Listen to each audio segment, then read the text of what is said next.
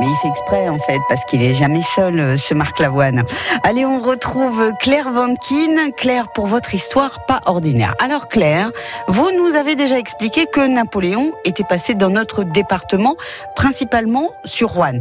Mais aujourd'hui, il s'agit plutôt d'un de ses soldats qui se serait réfugié chez nous.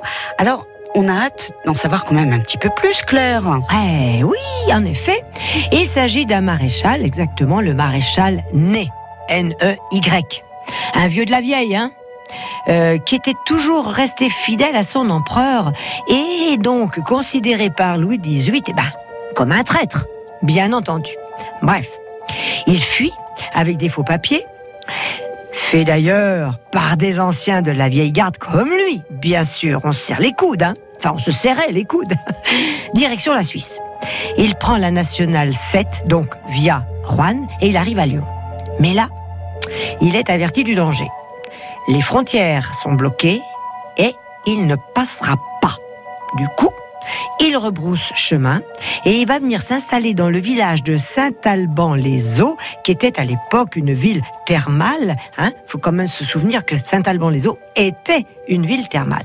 Et là, il va se fondre dans la foule, comme on dit. D'accord. Saint-Alban donc recueille un grand maréchal de l'Empire sur le chemin de l'exil. Oui, c'est tout à fait ça. Il va rester quelque temps au Grand Hôtel et d'après la légende, une taupe, une taupe, comme on dirait de nos jours, l'aurait reconnu et dénoncé. En fait, c'est un point de l'histoire quand même qui n'a pas vraiment de fondement historique, ou encore peut-être une légende.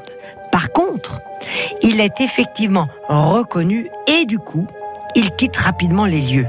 Il va se diriger dans le Cantal, puis dans le Lot où réside la famille de sa femme. Et c'est là qu'il sera arrêté. Par la suite, eh oui, jugé, condamné au peloton d'exécution.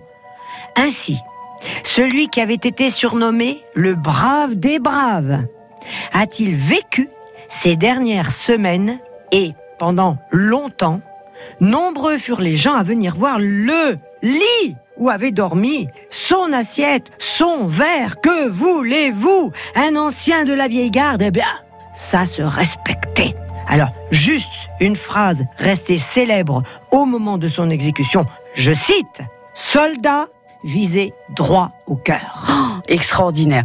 Vous revenez demain avec une autre histoire pas ordinaire, Claire, sachant que toutes vos histoires sont à retrouver et à réentendre à volonté sur le site francebleu.fr.